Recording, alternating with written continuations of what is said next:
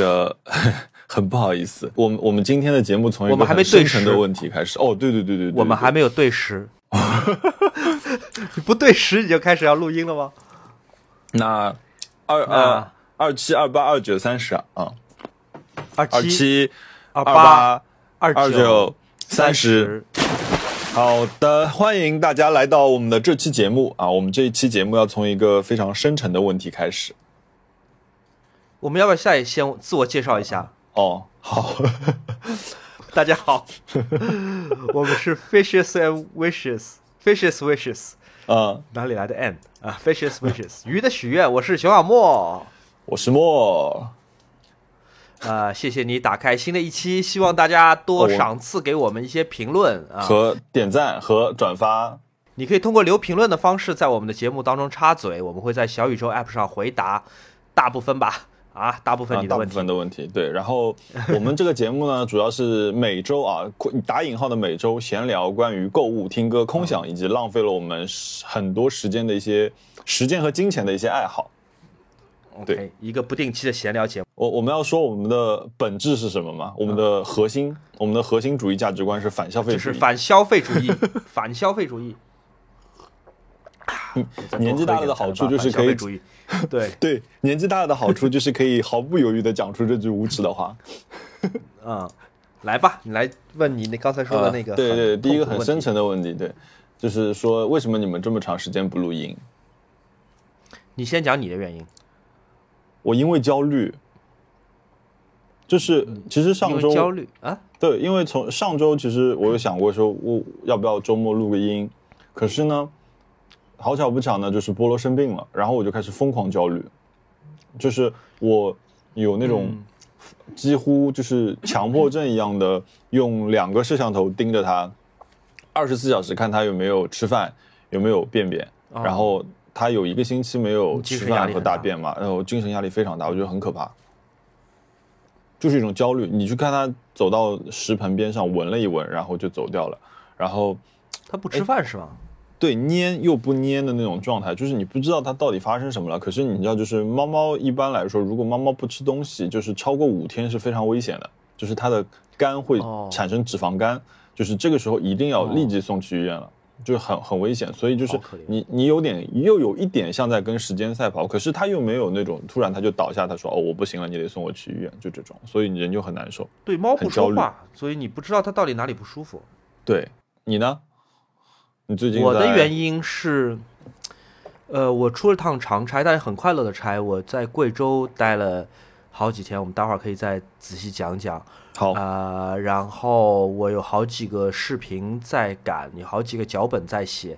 哇哦呃对，我觉得我们就这个录播客的频率，最近几次就是之前很准时啊，之前经常嗯每周都有更新。嗯就有点像你你你在交友软件上认识了一个情投意合的炮友，你以为你在恋爱，他以为他在约炮，然后度过了一个浪漫期之后，他 偶尔给你微信发个消息，偶尔，然后这个偶尔变得越来越长。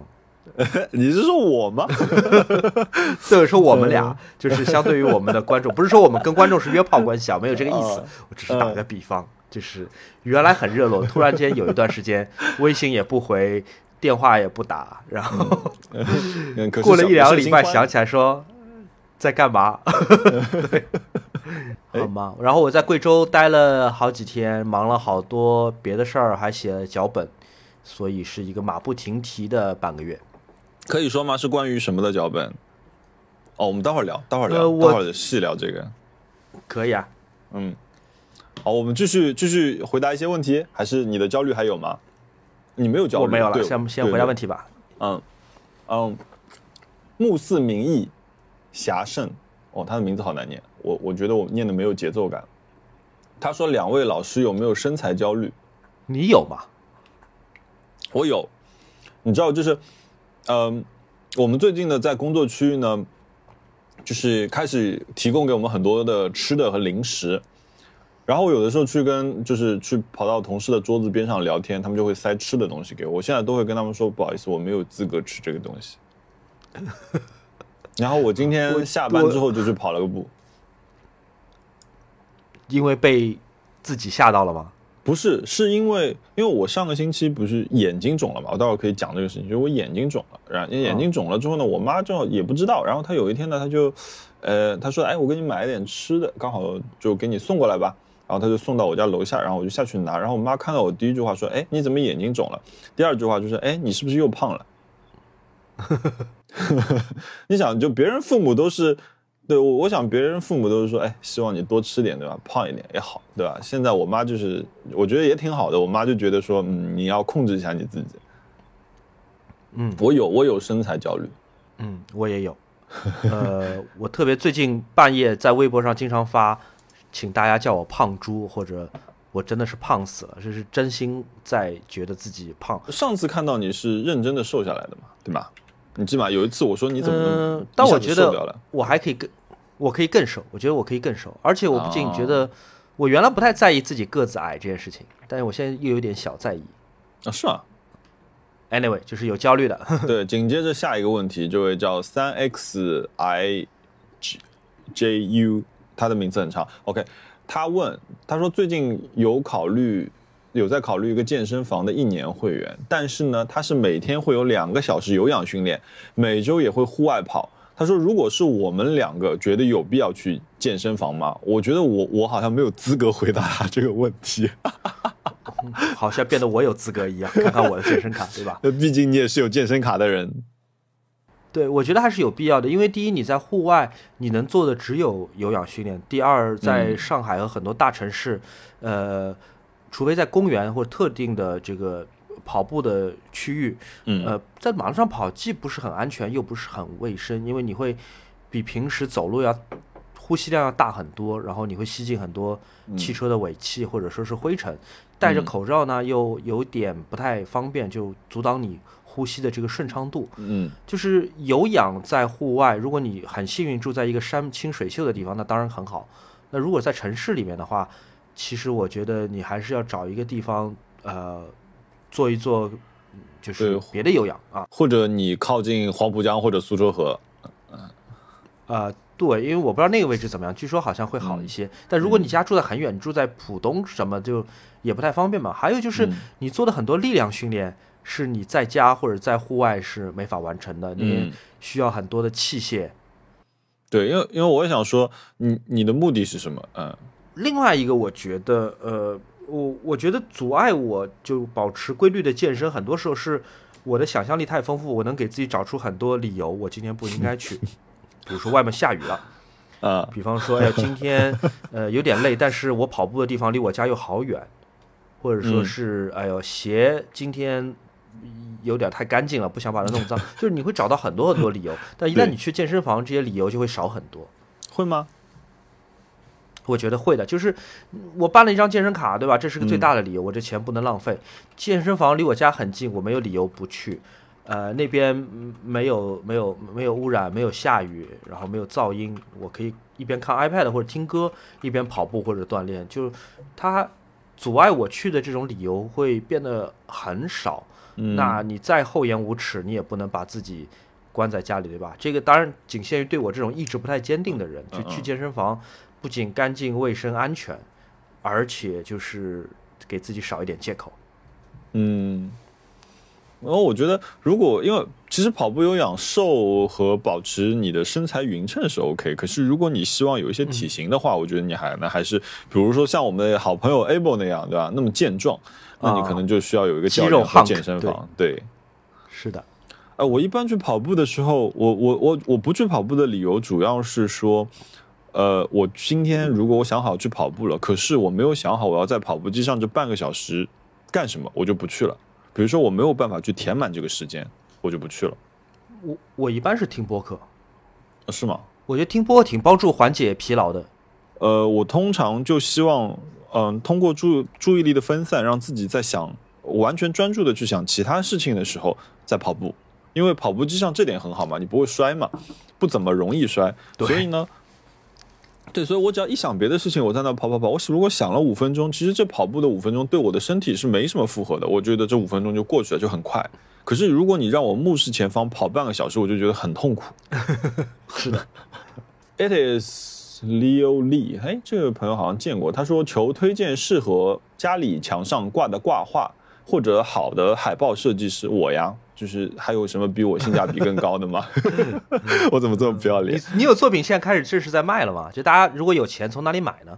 自由在卖，然后我的微博置顶，我有的时候会放那个微店的链接，然后我最近通过雅昌印了几张、两张那个呃 Room Music 的海报，所以那个也快上线了，但是因为嗯、想印的品质好一点，所以来来回回反复次数有点多，但是应该也是马上要出了，嗯，我想看看雅昌可以硬到什么程度，对吧？好呀，期待。好的，呃，海海啊，好了，进入大家最开心的自行车环节了啊！我们接下来有四个自行车问题，让我一口气来回答完他们吧。呃，今天有很多人给我留言留呃给我们的留言就是自行车，自行车，自行车，就是非常简单的这三个字。好，第一个问题是海海晨问，他说闪电的自行车怎么样？基础版大概四五千那种，性价比如何？对比捷安特差不多的类型。那其实四五千对比捷安特差不多的类型，完全只是你就跟你买手表一样，你四五千的手表大差不会差很多的，所以你只是看你自己喜欢的款式和，比如说你的上杆是平，你喜欢平的还是微前倾的？因为现在现在应该都是斜的了，没有那种平上杆了，古典车才有平上杆。嗯，所以我觉得闪电自行车很好，闪电也是各种大环赛的那种常客。我觉得呃，有很多朋友喜欢他们的那些设计，那就会买这个。我觉得，比如说闪电也好，Track 也好，捷安特也好，包括我买的佳能戴尔也好，完全在这个价位里面，只是看你喜欢哪一个。呃，设计呃性能不会有很大差距。呃，第二个问题，你闭嘴听歌吧。他问说聊聊我组车子啊，我觉得我组车子这个事情，你可以往前找几期，应该我们在标题上就会写说我在组车子，因为这个是收到大量的负面啊打引号的负面反馈，说我就废话太多，所以呃你可以有兴趣可以往前听一听。然后 N Design 他问我们说从呃问我说从日常通勤的角度来说，自行车和摩托车哪个更实用？你觉得摩托车实用吗？一张牌照四十万，它肯定是不实用的，可是摩托车帅，对不对？花长颈鹿说：“讲讲折叠单车、避避雷和使用场景。”哎，熊老师，你骑过那个折叠单车吗？我骑过啊，我之前我们播客第一期讲到，我在诺曼底骑了一个月，就是那种折叠车。哦，我其实曾经拥有过一辆 Brompton，我知道有很多朋友可能会呃不同意我接下来说的事情，这个仅代表我个人的观点，就是我很不喜欢 Brompton 这辆车，因为它虽然很好看。然后也有很多的定制，也有很多的配件可以让你非常个性化。可是它本身车很重，然后如果你想轻量化它，用钛和碳纤维轻量化它，到达一个女生可以随手拎得动的状态呢，你至少花到四万块钱左右，你才有机会让你的车减重成那个样子。然后比如说，如果你原生就想买呢，它有一辆车叫 Chapter Three，那辆是一辆城市快速的一，它算是一辆跑竞速的 Brompton。呃，这辆车原价我记得应该就已经是三万八了，抢不到，抢不到之后你只能买人家转手出来的单子，那可能也已经四万以上了。所以我觉得从性价比上来说，它可能就有一点点低。第二个事情就是讲 Brompton 的骑感，那同样你骑一辆自行车 Brompton，你会觉得起步非常的容易。当然了，在你档位比较低的时候，你会觉得哦起步非常容易，它骑起来很舒服。可是你会发觉你的极速也是上不去的。就是因为我觉得，因为轮子和齿比的呃尺寸关系，你你其实很难让你这辆车能非常快的骑出去。所以我觉得，呃，Brompton 在骑行体验上面，它适合在你在二到五公里的范围之内通勤。再长一点的话，骑行感觉会稍微有一点点弱。如果对比一辆大的单速自行车来说，呃。最后一个事情我就讲一下，就是 Brompton 这辆自行车的重心非常低啊，不，sorry，这种重心非常高。你在转向的时候，你会突然觉得非常不稳，因为轮子小和你的坐高，还有整个车子的重心的关系。呃，骑行体验没有，其实没有共享单车来的坐姿舒服。好，仅以上仅代表我个人观点啊，太好了，这是一个参与度很高的一个话题。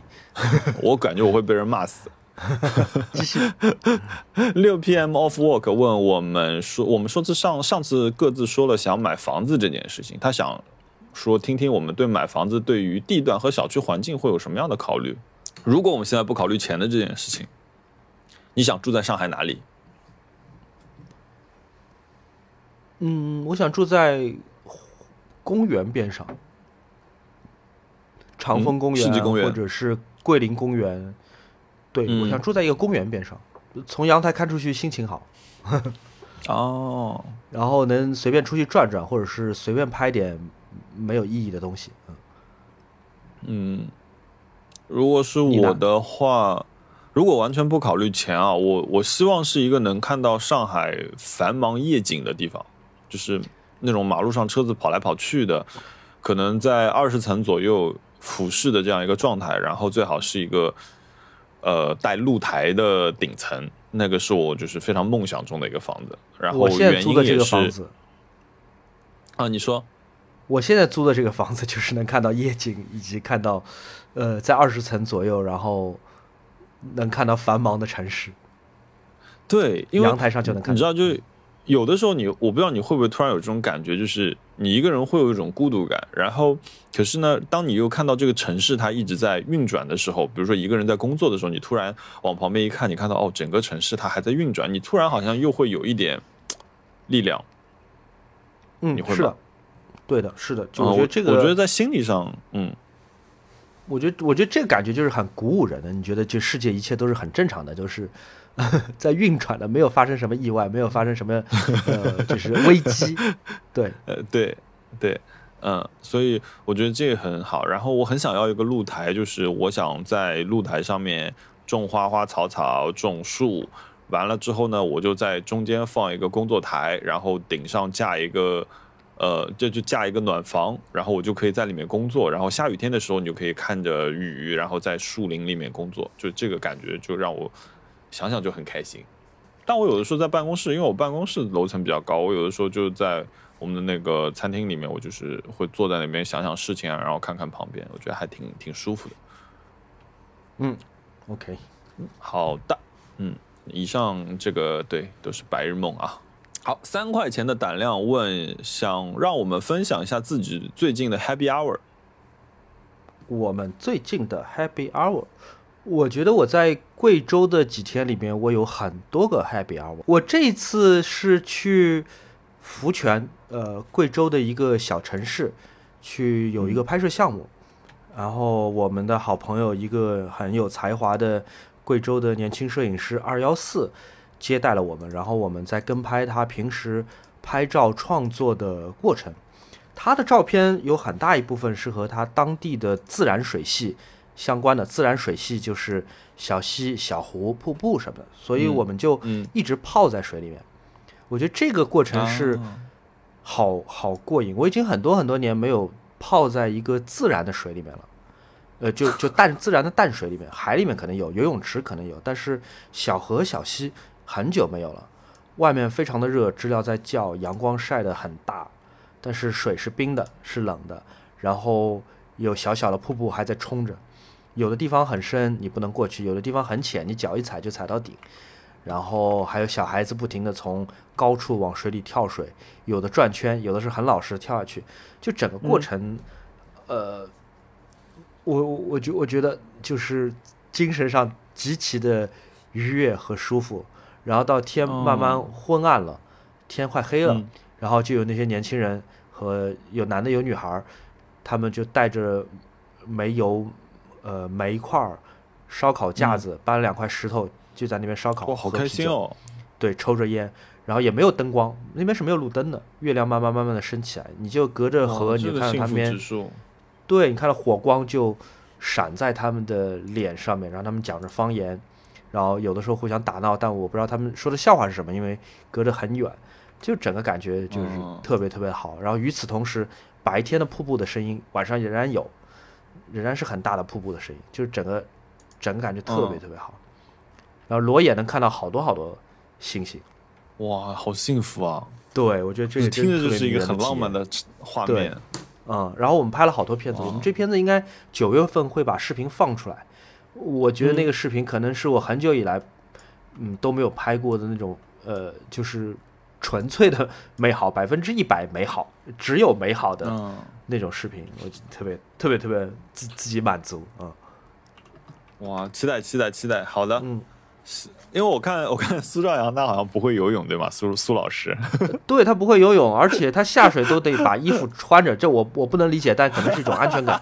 然后他也很很难，我们还想过说要不要把我们的那个 FX 三的电影机拿着慢慢慢慢跑到水里面贴着水来拍，呃，后来发现是有风险的，就是我一不小心整个相机就有发生过，就半个相机插在水里面什么的，赶紧拉起来，然后再擦擦干净，然后再继续拍。呃，都有。然后我们的相机掉到水底，然后二幺四老师帮我们去捡起来，就各种各样惊险的情况都发生过。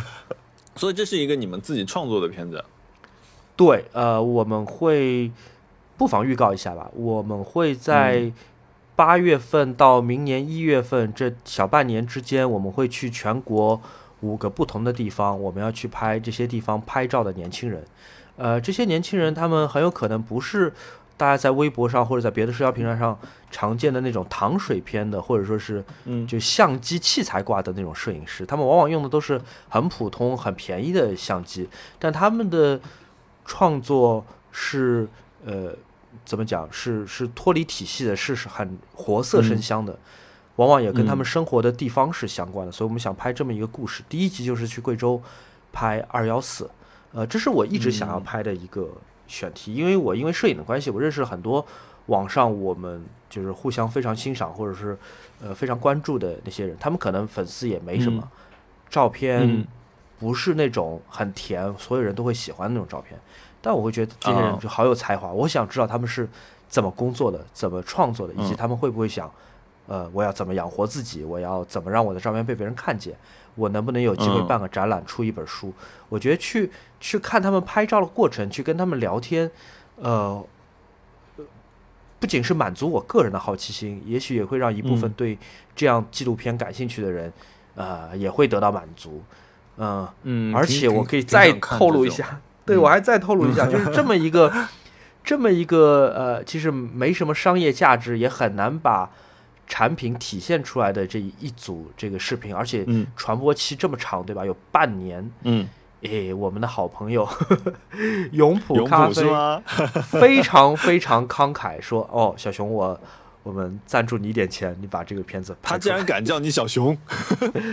对，我觉得我觉得永普的人真的很好，因为你想嘛，就是你你这样的视频，你要去嗯展现客户的产品或者展现客户的商业意图，其实是。很难，也是很不搭调的。而且我们拍片子，这种片子我们跟他三四天，我们没有办法提前出一个脚本或者创意去给客户审核的。就是我们拍到什么就是什么。那永普说没关系，就我们 支持你做一些文艺的、呃清淡的，也甚至有点小孤独的这个片子。所以，因为他们两个人还是有很还是有很强的那种，呃，我觉得因为。因为我呃，永普是我学长嘛，然后那个阿毛，我觉得都是还是内心很想去，怎么说？对他们，他们对于这种，我觉得这个词不合适，可是是想做一些这样的内容的，嗯，我觉得他们就是对于年轻人的精神世界是感兴趣。我说他们这两个人啊，不是说他们作为永普的员工或者创始人，他们对于年轻人的精神世界是感兴趣的，而且呃，他们也很希望去分享这种事情，包括你看他们做的那些。小杂志、小招贴、小联名都是很可爱的，对吧？跟小宇宙，对，你说小小宇宙能带给他们什么商业价值？哎，不行，不能这么说，我们的博客要被卡掉了。那就是你就觉得他们很很理想主义嘛？就 OK 啊，我也知道说我们这个品牌做这个项目，可能不见得能帮我们卖掉多少咖啡，能卖掉多少产品，或者六幺八能帮我们冲到多前面。但是就是他们。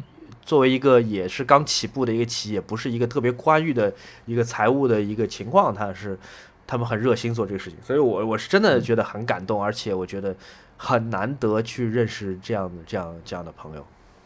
而且从本身上来说，培养文化其实是很重要的。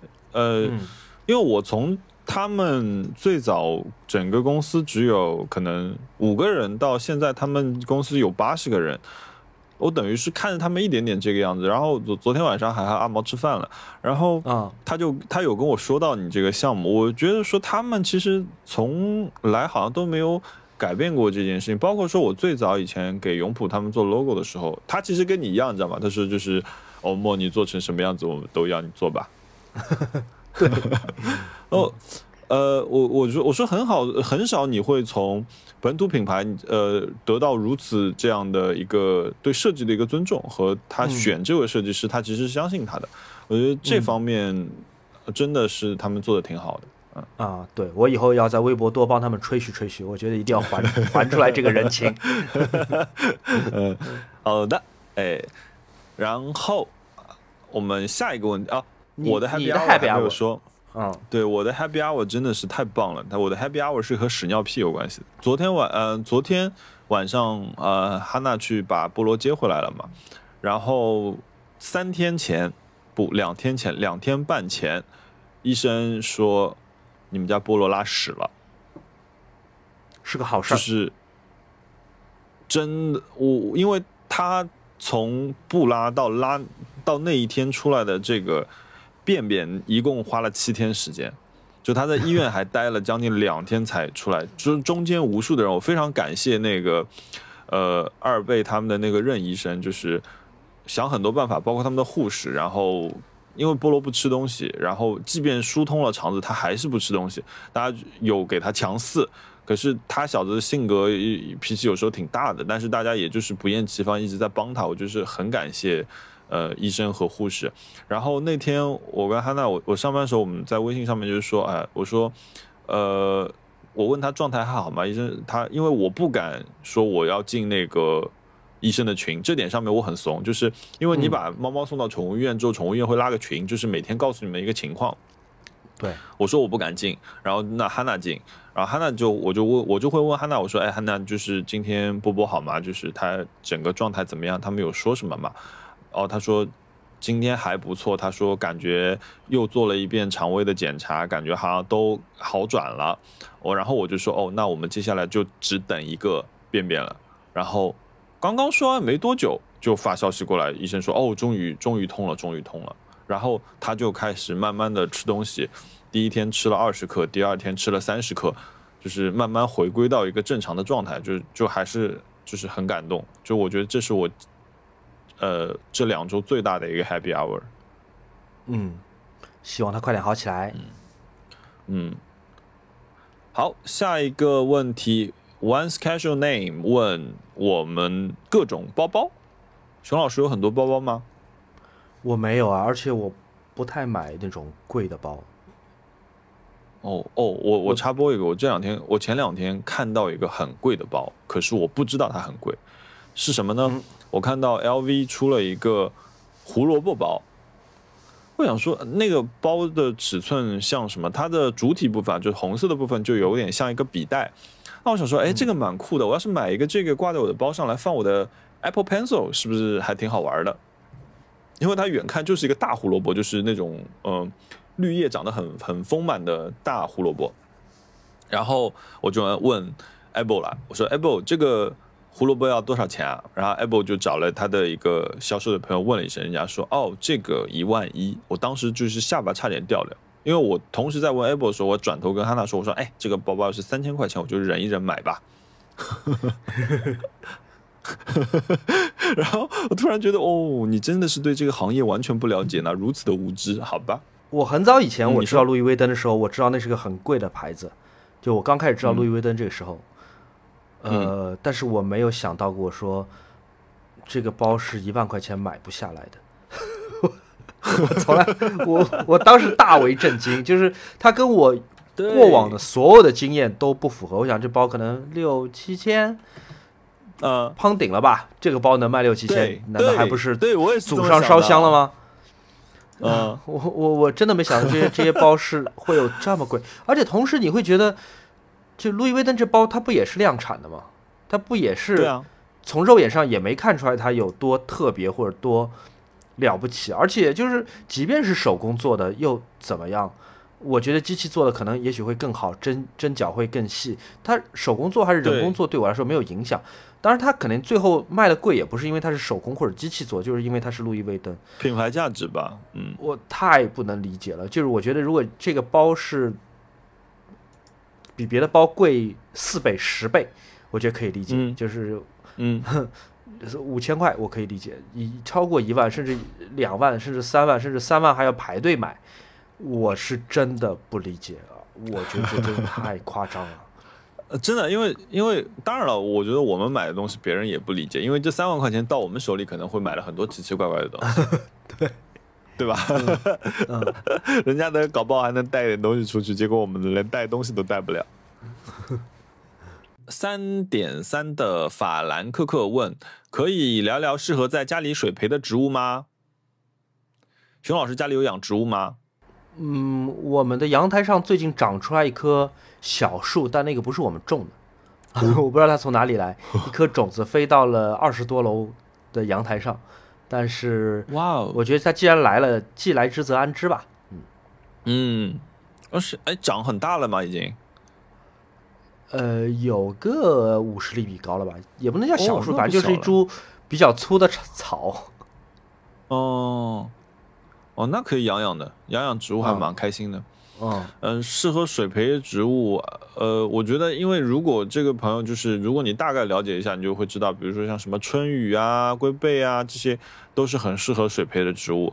嗯我觉得，如果你有一点预算呢，你可以试试看景化的一些龟背，其实做水培还挺好看的。但当然，我自己水培做的不多。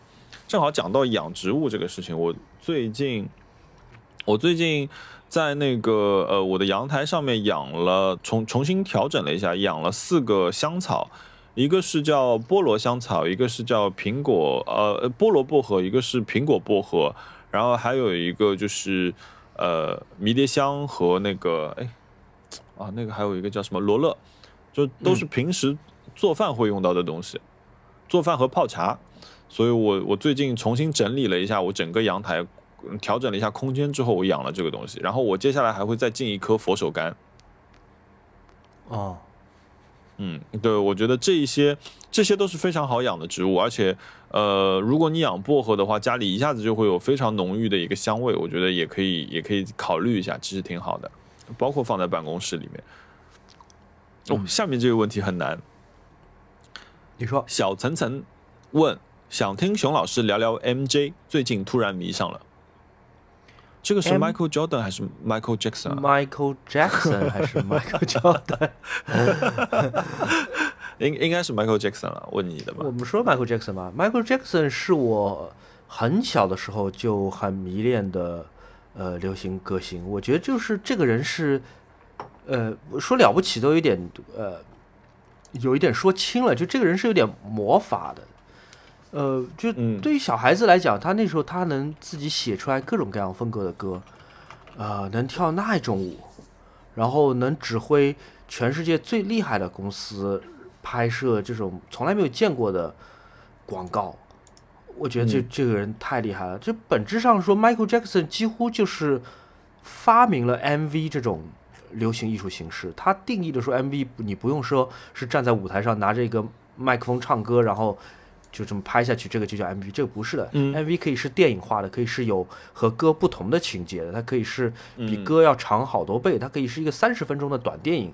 就是 Michael Jackson 当时是呃很很了不起的，能开拓这些新的就是流行文化艺术形式的，更不要讲他就是对于九十年代的大家的这种呃影响，我觉得就是当时所有男孩的梦想就是我能学其中一个到两个动作，我呃能够像他一样跳舞，对我能够一边走一边往后面滑，就是太了不起了，对不对？而且他就是很酷啊，你觉得？嗯就你我们当时看录像，我记得，因为我我小时候家里是没有电视的嘛，我爸爸非常恨电视，嗯所以我家是没有电视的。呃，在是南京路上海南京路的第一人民百货的五楼有一个电视机的柜台，他们呃、用的演播带是一盘 Michael Jackson《危险之旅》在布加勒斯特的演唱会，所以那盘呃录像带是大概一个多小时吧，他们是每天重复放、重复放的。我有一段时间就是我哦周末，就是礼拜六下午，我们礼拜六上午上课嘛，礼拜六下午嗯。我就坐四十分钟的车，坐四十分钟的车坐到南京路，然后在那个电视机柜台看他跳舞和那些 MV。我就站在那个柜台前，我至少看了大概一百遍吧，就是把那盘录像带看了一百遍。然后我就想学会那些动作，但你不可能在商场里面学，对吧？你不可能在这个 电视机柜台学，我就就逼着自己记住，记住那些动作。嗯这个动作是这样的，下一步这个手是这样的，然后肩膀是这样的，然后回到家把耳机戴上，然后对着厕所的镜子在、在练。我觉得哇，这太迷人了！就是怎么会有这么了不起的，就是明星歌手，嗯。而且就是你觉得他，当然小时候也也很幼稚，小时候就觉得他歌里面讲的这些东西，他跟当时流行音乐不一样。就当时流行音乐主流都是爱情歌，他有很多是关于啊。比如说犯罪，或者说是呃黑人平权，呃，包括有什么呃 Heal the World 这种就是世界大同类型的歌，你会觉得哦，这些歌都好了不起，就是好像没有没有其他歌手在写这些歌，而且他嗯安排歌的那种就是拍子，就是那些节奏是非常非常精妙的。我曾经看过一个故事，是讲 Michael Jackson，他因为像他这种级别的人，他经常吃官司，就经常有一个小歌手或者一个小的一个音乐人。呃，告到法庭说他说 Michael 嗯 Jackson 某首歌是抄袭他的，但事实上往往不是嘛，因为他太出名了，嗯而且就是你总有一个人歌听上去某一小段跟他的像。Michael Jackson 在庭上他最了不起的自我辩护不是用语言，他会在出庭的时候和法官和陪审团说，这首歌我当时是怎么写出来的。我当时想的是嗯。就哒啦哒啦哒啦哒啦，然后然后他就开始打响指，就他不仅在嗯。舞台在法庭里面清唱，然后开始打响指，然后他开始敲那个他面前他能敲到的任何东西，木木杠、嗯。栏杆或者说是一个桌子，然后他就用清唱和双手就把这歌一下子演绎出来，所有的陪审团立刻就不会再支持说这个抄袭嫌疑是呃是存在的，大家都觉得这个人，你你可以这么清楚的讲出来你的歌是怎么嗯。写出来的，对，所以就这个故事是说 Michael Jackson 以至于他在法庭上面都。有一套专门的表演的形式，是为他的法律的权益来 出现的。就就这个人太了不起了，太太厉害了。嗯，太厉害了，嗯，对。然后 Michael Jackson 死的那天，那那时候我已经长大长很大了嘛。然后我嗯小时候的一个朋友很久没联系了，早上打电话叫醒我，他说你看新闻了吗？我说没有。他说 Michael Jackson 死了。然后我就觉得就就开这种笑话，开这种玩笑，我就把电话挂了。嗯就就对，然后我直到差不多中午哦才知道这件事情是真的，就还挺嗯伤心的。就是你第一没想到这个人会这么快去世，第二确实会感觉说，呃，像这样的留给留给我童年记忆的人的嗯过世，真的会让一整代人感觉自己突然在那一天变老了。就我们又变老了，我们哦小时候见识过的人，他又少了一个。嗯，嗯，OK，哇哦，你呢？哦你有什么 Michael Jackson 的记忆吗？我我因为我们家我是我这一辈里面我是最小的嘛，我上面有七个哥哥，我们我这一辈全是男生，然后呢，我就记得我二哥以前会在就是就是过年啊过节的时候这种大的有以前有录像带啊，就是他会在那边跳太空步。可是我一开始不理解这是什么东西，我只是觉得哦很帅，喂二哥很帅，可是我不知道他在干什么。然后因为那个时候我很小很小，然后我觉得有印象中，后来包括呃，就是开始有电脑之后，开始往前看一点的时候，我觉得这个好像是我印象当中第一个叫天皇巨星的人，就是你好像可以用天皇巨星这个词去形容这个人，就是这个，就是他。然后你好像可以在，就是就像你说的，他开创了一个时代嘛，他做了很多别人嗯从来没有做过的事情，以至于说你后来在各种各样，比如说你甚至说以前香港四大天王的时候，郭富城跳舞的时候，很多动作都是也是在学他，对吧？你就、嗯所以会觉得说哦。原来他很厉害，虽然我不在他这个时代，可是我也有一阵子，我就疯狂的回去去找他以前的歌听。我想说，哦，这个歌他没有那种老歌的感觉，他就是很厉害。嗯因为他他的歌曲就不像，当然了，就是那个猫王，也不是说不是说猫王不好，可是猫王的歌是有很强的时代感的。可是 Michael Jackson 的歌，你现在听，你都觉得说哦，还挺好的。因为前阵子前年去年好像他还有出过一张重新的一张 remix 的一张黄色封面的一张，呃，是他的大脸，然后好像是有一个宇宙还是怎么样的一个一个封面，我当时还哦记得。我嗯我对他不是了解的很多，可是只是知道这个才是真正的天皇巨星。嗯，他真的是超级巨星，就巨星有，但他不是普通的巨星，他超级巨星。对，OK，呃，M M F E G 问文森特购买徕卡相机的概率是多少？哇，这个问题很难。我觉得他短时间内不会买徕徕卡相机。我觉得文森特可能好像他不是设备很多的人，他好像一台设备就会一直用的那种，嗯，对吧？而且适马 FP 上一代适马 FP 是一台非常非常好的相机，只有少数人才有机会把它用好。我觉得文森特用的很好，呃，我不知道他从哪里买的，但是很值，非常值。嗯，希望他不要换掉。呃，好的，呃，请二位分享一下在上海生活的感受。这可咋分享？我这一辈子大部分时候都待在上海，我的感受就是上海特别好。我上海有不好的地方，但比起别的地方来说比较少。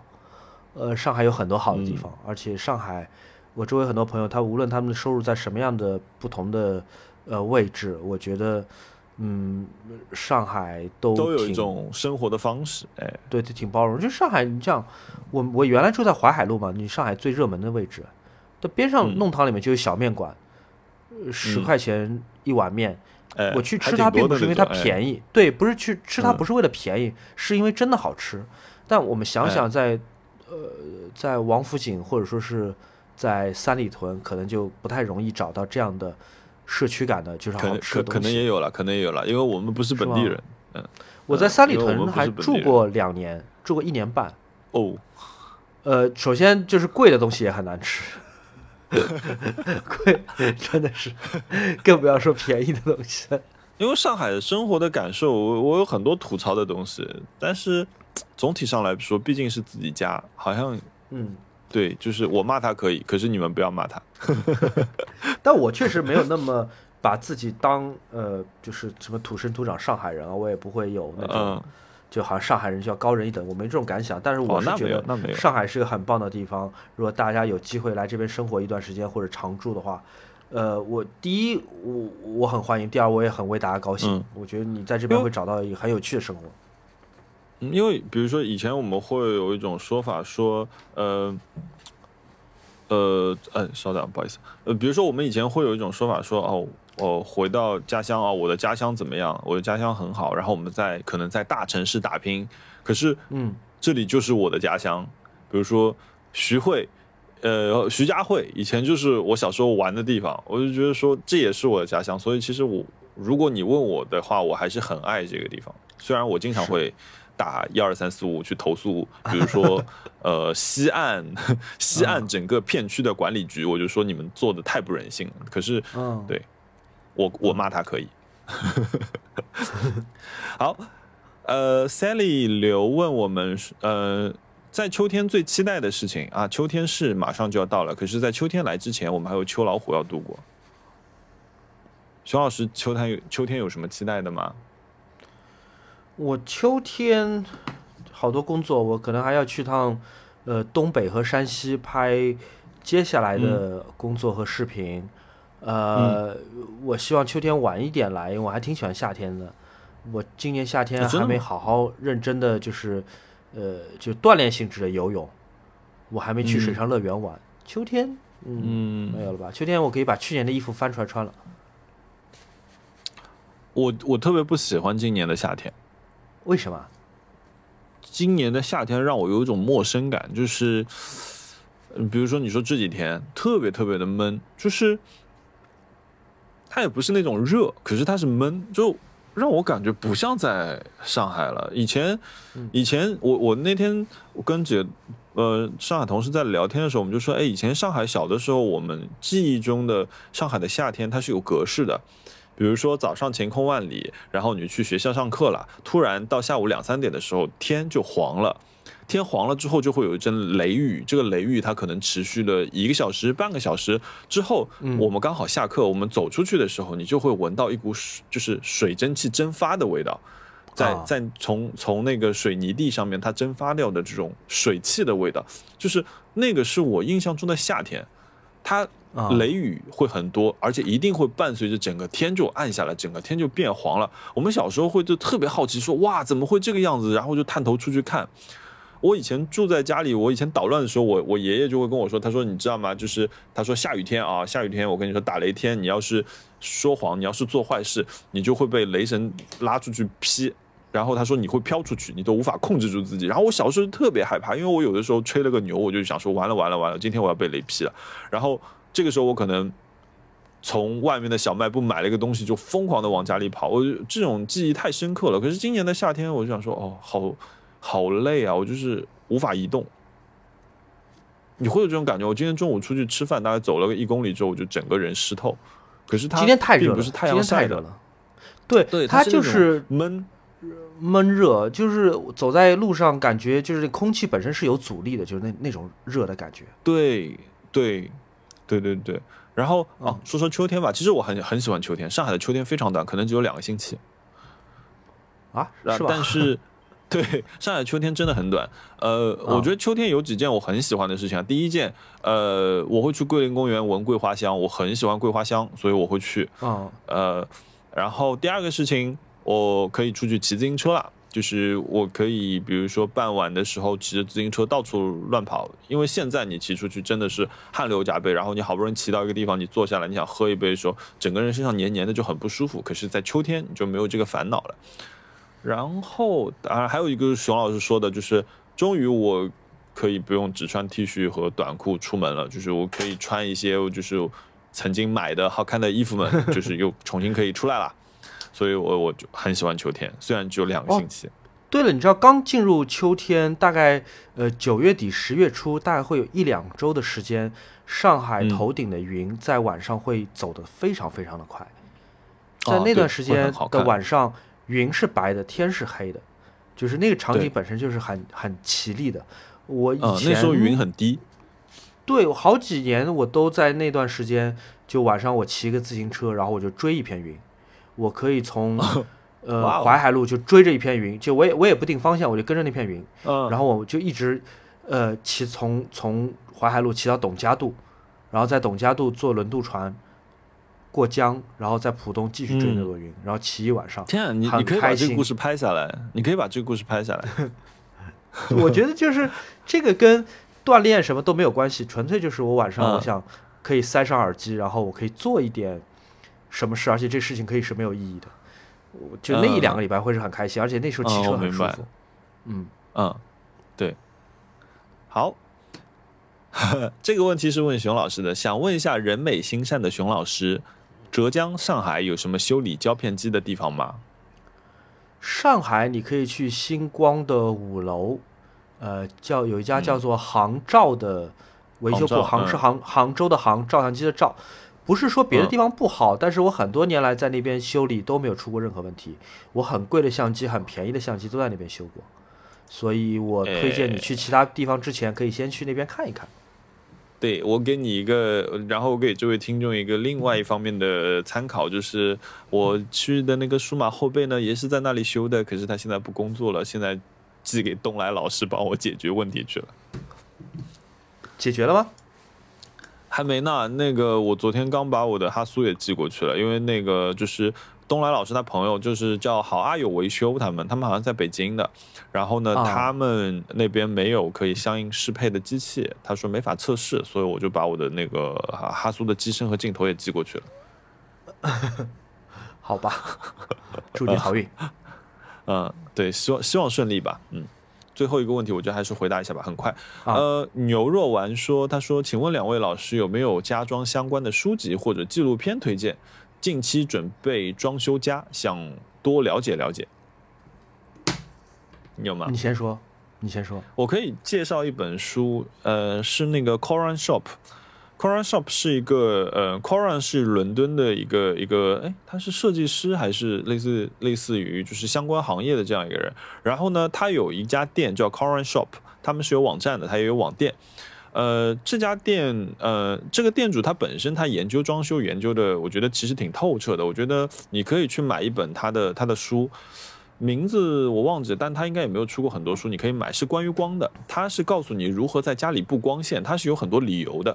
我觉得这个书是值得参考的。我然后因为呃，并不是说这本书能够给到你帮到你去做，它不是一本工具书，可是我觉得它传达了很多理念，还有包括说科布西耶其实有很多纪录片。呃，因为我不知道这位朋友他你到底是喜欢什么样的风格，像我很喜欢现代主义的东西，可能就是会去看一些，嗯、看上去有趣，可是使用起来非常令人难受的东西。嗯、所以我觉得你可能，比如说去 Pinterest 或者呃看一看，你大概喜欢什么风格，再可能再往下挖。但是我觉得 Corner Shop 的布光的这些理念是是值得借鉴的。我以前都是去书店，就是翻翻国外的杂志，或者是呃室内装饰或建筑的书，随便翻翻找找灵感，可能也没有特别嗯具曾经体说看哪一本书。曾经熊老师编撰的那个 Idiot，啊 设计杂志，对，可以看一看，嗯，各种，因为我觉得，比如说像 Idia 跟 Art Deco，其实你们的侧重方向是完全不一样的嘛，对吧？对，没错。伊迪亚是比较当代的，因为我觉得可能还是以呃，比如说，虽然都是这些品牌在做投放，可是杂志本身会去向不同的地方。我觉得你可以通过这个慢慢先让自己产生这个概念，知道往什么地方去更深的一个挖掘。嗯最主要是先找找灵感。对好的，谢谢谢谢大家的问题。好，进入我我们非常期待的熊老师这周有什么花了什么钱这个栏目，这个新栏目。我这周有很多我花的很满意的钱，但是有一笔冤枉钱，我真的是要好好跟大家讨论一下。呃，呃来，我把我原来的徕卡呃 M 十黑白机卖掉了，我卖给了 FlyPig 老师，为的是自己再贴一点钱买徕卡新出的一个 M 十 R 的黑漆版本，那是一个限量的、嗯很漂亮的版本。但是这个嗯相机我收到之后，因为这我从来没买过徕卡能拍彩色的数码相机，一台都没有。我之前的几代嗯徕卡的数码相机都是黑白的，这是我的第一台徕卡的彩色相机。然后我不敢嗯相信我的眼睛，就是这个相机的色彩画质表现可以差到这个地步。哦，真的好差导导出来的片子也很差嘛。就是对，就是它的呃 JPG 是很差很差的，呃，然后自己带了一种他们徕卡工程师自己认为的一种色彩滤镜，所谓徕卡色，但这个滤镜是没有办法嗯关掉的，那是一个很俗气呃而且我很不喜欢的一个颜色。嗯嗯，这件事情就是我觉得是，呃，我我始料未及的。我知道徕卡相比于日本厂商，比方说佳能、索尼，它在嗯呃 CMOS 在这个各方面元件上面都是不如他们的。但是嗯我猜想，它能把一个相机卖到六万八九千块钱，至少要达到一个及格线，就是至少你要呃 呃对得起一部分这个售价吧。这个嗯相机颜色、弱光下、呃高 ISO 的表现、色彩嗯的渐变过程当中断裂的情况，啊、都是呃，我在我看来是很不这么可。怕吗？嗯，我我非常不喜欢那项。哦，回回头还挺想看一下样片。嗯我觉得那机器在外观上是满分，因为它跟普通的 M 十 R 不一样，它是嗯黑漆版，就是它是有点像钢琴漆的那种亮色的黑嗯漆，在长久的使用后，它是能够磨穿并且露出里面金色的铜的机身的，所以这个机身在长久使用之后，外观是很迷人的。然后它的速度盘、它的波轮、它的 ISO 转盘跟普通版都不一样，都是呃用呃机器雕刻出来菱形的那种呃花纹，所以它是很嗯有复古的感觉的一台相机，嗯，长得非常的美。我买它也是因为它长得美，但是我是真的不知道说徕卡的 M 系列彩色相机，呃如此差强人意。嗯。是啊，我因为我那台我觉得还还还行哎，嗯，你那台是什因为因？为就是呃我 M 二四 M 二四零。呃，二四零的好是也不见，其实二四零我已经不满意了，二四零我已经不喜欢了。但是后来嗯。出的 M 十我更不喜欢、m 十的这个、嗯。呃问题其实是肉眼可见，你甚至在机身屏幕上就可以看见，比如你拍一个晚霞，从嗯。亮到暗，从黄色到蓝色的那个渐变是断裂的。呃，我本来以为 M 十之后出的 M 十二，也就是它的高呃高嗯像素版本，四千多万像素的版本，可能会慢，也许会解决这个问题，也许影调会更细腻。后来我发现这是个、嗯。这是个这是个错误的理解，就是徕卡嗯我不知道从哪里采购了一块这种怪兽级性能的 CMOS 四千多万像素的，但是它没有足够好的色彩引擎和算法去支撑这块怪兽级的 CMOS。嗯你等于在一个黄鱼车上装了一个法拉利的发动机，你最后你就是会 你撞到不该撞的东西。所以我觉得嗯徕卡有很多问题需要在这个相机上检讨，而不是急着出各种各样的呃限量版。我这台相机因为是从、呃通过东来老师从澳门订的，我连退货都退不了。嗯，嗯，我现在有点后悔我把我这台留机卖掉了。留着吧，可能对可能过一阵子你还是会，呃，因为我我那台相机啊，其实我那台相机是很很很日常使用的，就是呃，因为我觉得我觉得是这样子，就是呃，徕卡的胶片机，我觉得不是那么亲民的相机，不是那么容易使用的相机，可是我觉得在呃彩色的数码相机方面。他们其实是会让照片容易拍的好看的，因为对它那个颜色它那个颜色是讨巧的，我明白。就徕卡想说嗯。让我们的相机直出，就有一种所谓的嗯。徕卡色，那这样大家会喜欢这种颜色。嗯也许有，我看微博上很多徕卡的嗯。数码相机用户都挺喜欢这个颜色，但这个颜色我觉得嗯。你至少要给我一个选择，就是我可能要的就是准确的数码位的照片，我要的就是那种数码味对照片，我不想要你给我加这种你自觉自己觉得特别好、特别得位的滤镜，但这个滤镜嗯是关不掉的，这个滤镜是就这种色彩是关不掉的，我非常不喜欢它这种讨巧，它就有点像以前中国国家地理那本杂志，它把所有的嗯照片的饱和度都恨不得加百分之五十，也许在很大一部分读者当中，他们会认为说哦，照片好艳好美，哇，这么但是艳丽，对，对，有一部分人是不喜欢这种照片，因为它太不真实了，它太嗯。呃娇柔造作，它太刻意了。我觉得 M 十二这一台相机，或者是不无论是限量还是不限量，普通还是这个特别版本，就是它它的嗯影像是很刻意的，我我嗯。我不理解，但有可能这个对徕卡的商业利益来说是好的，大家能一眼能从照片的颜色上看出来说，哦，你用的是一台徕卡相机，你用的还是台很贵的相机。但是我觉得在这个方面，像佳能、索尼这种厂商可以把徕徕卡打得满地找牙，就是徕卡对于色彩的理解已经非常非常落后了。我觉得我我的感受啊，就是，呃，我觉得徕卡好像没有，就它好像没有在往相机这条路上走，奢侈品，他好像 让我对让我觉得他始终想让自己变成一个奢侈品。嗯，他们甚至有一些活动让我会觉得说，嗯，这个时代你还在做这样的活动吗？就是你的受众到底是什么人？嗯我觉得它作为奢侈品是可以，但它基础的功能是要做到位的。就比如说我们刚刚讲的路易威登的包，你好歹能装东西，对吧？就是我手机放进去不会突然从一个缝里掉出来，这是你最基础的。嗯 OK，你是路易威登，你很贵，你要排队才能买到，而且要三四万块钱。那你还能装东西、是吧？我我真的很有钱，我无所谓，我拿去买菜，我也是可以用的。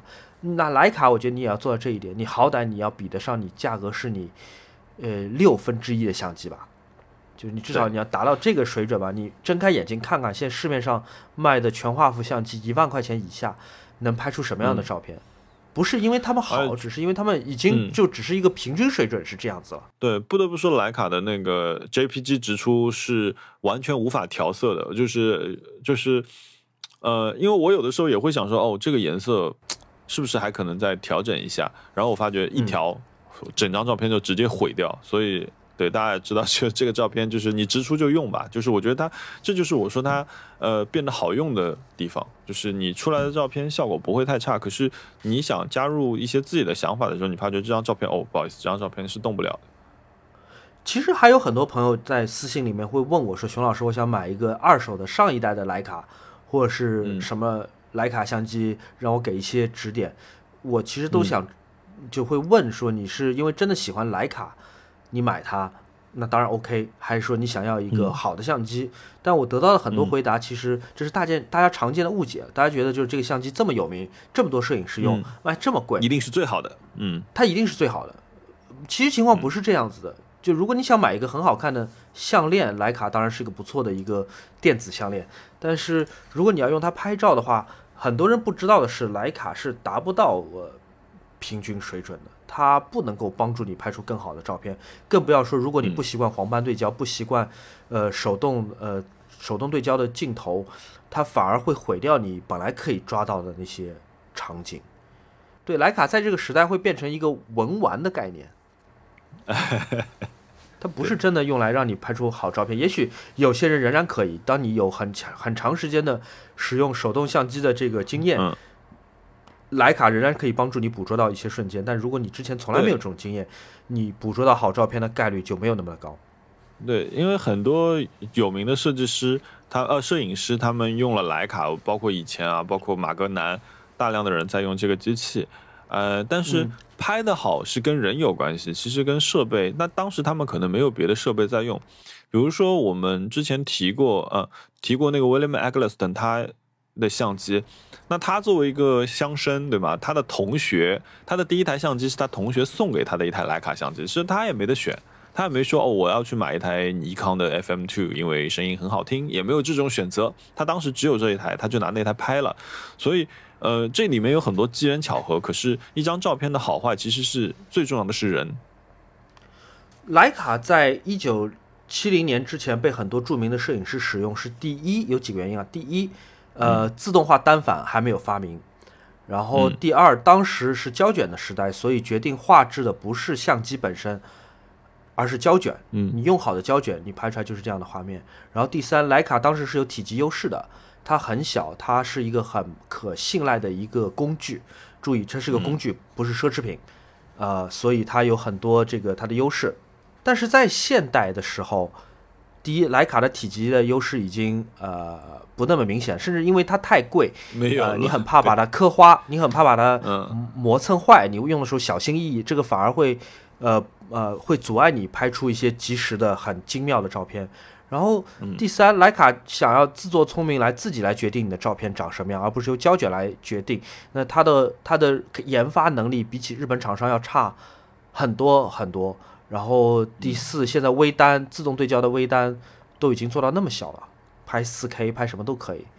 呃，徕卡已经没有体积优势了。呃，据我所知，大部分的呃在做严肃创作的。呃，无论是战地摄影师，还说是艺术家，他们也许有徕卡，但他们干活的绝对不是徕卡，因为徕卡已经不是五十年前的 那个工具了。呃，它徕卡有一种徕卡，包括品牌，总给我有一种独有的傲慢的感觉，不是那么的适合平时使用。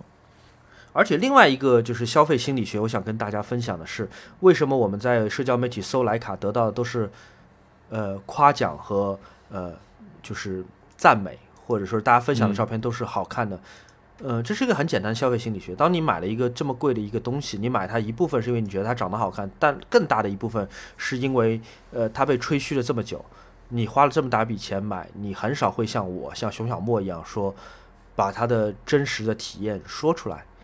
每个人都希望让别人知道，说我买的是一个奢侈品级别的相机，而这个相机应该是好的。所以大家只会讲它好的部分，大家就会说，你看这徕卡果然不一样。它的潜台词是说我买得起徕卡，而也许你买不起。呃，他们会挑里面最好的、最棒的照片拿出来分享。那这些照片集合在一起，就会给其他人造成更大的错觉，就是哦，徕卡是个很好的相机，徕卡所有人都在用，徕卡呃，就是真正对照片、对摄影有追求的人都在都在用。呃，就最后就形成了一个循环。买的人越来越多，夸的人越来越多，呃，但很少有人去很客观中立的去拿它跟只有它几分之一价格的相机来做比较，呃，嗯，鉴于我我是自己真金白银花钱买的这个相机，我希望说，嗯，我的实话能给大家。作为一个参考，这个相机即便对于一个我买多少台徕卡，无数台徕卡，我现在自己有六台徕卡，你很多。即便对于一个非常迷恋徕卡，而且愿意把我收入的很大一部分交给徕卡的人来说，这台相机都是，呃，非常非常让人失望的，对吧？我觉得这个够诚恳了吧？我自己花钱买了，对吧？我不是云评测，嗯，对我我有三台，对吧？我觉得。呃，所以对我没有用过那么多啊，可是我觉得用下来的体验是，如果说你今天出去，你只想带一台相机，那你带一台徕卡的数码 OK 的，就是你日常你没有打算拍作品，你想记录一下生活，我觉得它可以让你的画面变得更好看。呃，但是呃，如果说它是你要去购，你如果不是因为了解这个品牌、了解它的机械结构并为之迷恋的话，你如果要去购着买这台相机，其实意义不大。嗯，嗯对，其实徕卡当然它有它很很多好的地方了，它好的地方是在于嗯它的遗产，在于它的品牌形象，在于它完美的就几十半个多世纪来都没有改变的那个机身比例，因为那个比例是个完美比例，就它的设计的部分是很很很妙的，呃，它变成了一个神话。我们往往神话我们周围的呃东西或者我们感知的一些知识，我们大家很多人都很喜欢 David Bowie，David Bowie 是很酷的人，但很少有人、嗯呃能够娓娓道来讲 David Bowie 他对于摇滚史他做出哪些改变。大家都很喜欢坂本龙一，呃，坂本龙一确实是个很好的作曲家，是个天才，而且他是一个很迷人的人。但是嗯我不是说坂本龙一不好，啊只是说当当你了解更多，你拿他跟他同时代的其他作曲家去比较，你才会真的知道说 David Bowie 或者坂本龙一好在哪里。但如果你只是神化他，像莱卡一样，你只是神化它，你无论现在已经买了还是没有买，你只会听到就是好的部分。呃，嗯，对，如果你你把它当做一个拍照的工具，它是不值得的。对，想想你的其他冤枉钱吧，我我的冤枉钱，我所的有吗？哎，我我有一笔钱，你记不啊记得我跟你说我买了那个 FX 三百，那个索尼的，就是电视机哦对那个很漂亮的电视机加上嗯，对对呃对，运到我手上的时候，它被敲坏了。我被当时运输公司敲坏了吗？对我我有一点生气，我甚至有点震惊，因为我打开那个你知道就是呃日本邮政的那个纸箱的时候，它里面只包了一层薄薄薄薄的气泡袋，最薄最薄的气泡袋，只有包了一层。这么重的东西就这么随便的包了？对我就想说完了，然后我就，但是我当下就拍了照片，然后我打开，果不其然，四个角全部裂掉。这是我我原来在看图片的时候，这是一台品相非常好的机器，我觉得这个卖家极其不负责任的在寄这个东西。能投诉呃、完？了之后，哦，我投诉了，我写信给呃那个中间商，就是白蚁那边，然后呃他们给我回了邮件，然后告诉我需要我准备哪一些文件，我都帮他们照片拍好发过去。嗯，那嗯昨天早上我收到了退款，就是啊他们把整个费用全额全额退款了。他们说他们只收了三十块钱的一个，就是之前就是检测用的一个费用。他说这个是人工的部分，至少东西到他们那边是好的。那我说这个没有问题，这个就是你们该收收嗯是你们的一个手续费，其他所有的费用他全部退回了，包括国际运费。那我觉得就是说这一件这这件事情上面，呃，这个东西现在还在我这儿，我接下来可能想说，那因为它里面录呃收音机的部分已经全都坏掉了，就是说我现在打开不一定能收到声音。电视机嗯还能打开，呃，但是那个天线也已经弹不出来了。我我我也不知道我可以去找谁修，可是我接下来可能想找一找人，看看能不能就是让它先正常运转起来。包括你想那个嗯磁带盒都已经弹出来，就是按不下去了，它就是你知道吗？就是受到了如此的摧残，我真的觉得我很想揍这个人。然后，呃，另外就是我想说，先把里面修好，然后外壳其实我自己有一些呃，就是 A B 造型图，那我自己其实可以去做一些修复，让它整个东西看上去还是完整的。嗯，对，嗯我觉得这个嗯。不算是冤枉钱，可是我耗了很多心神和情绪在里面，我觉得其实很生气，因为毕竟当时是非常期待这样一个东西拿到手的啊，对啊，啊、所以挺挺挺糟的。我觉得大家如果在国外网网站买东西的时候，一定就是如果你嗯稍稍察觉到有可能这个东西会不会因为运输包装出现问题的时候，你就要开始有一个拍照记录了，最好全部都记下来，因为很容易，比如说你怕拆的时候就把有一些东西扔掉了，你无法还原。所以大家要记得这件事情。大部分的网站，包括说，因为熊老师上次也是碰到一个相机的那个事情嘛，对吧？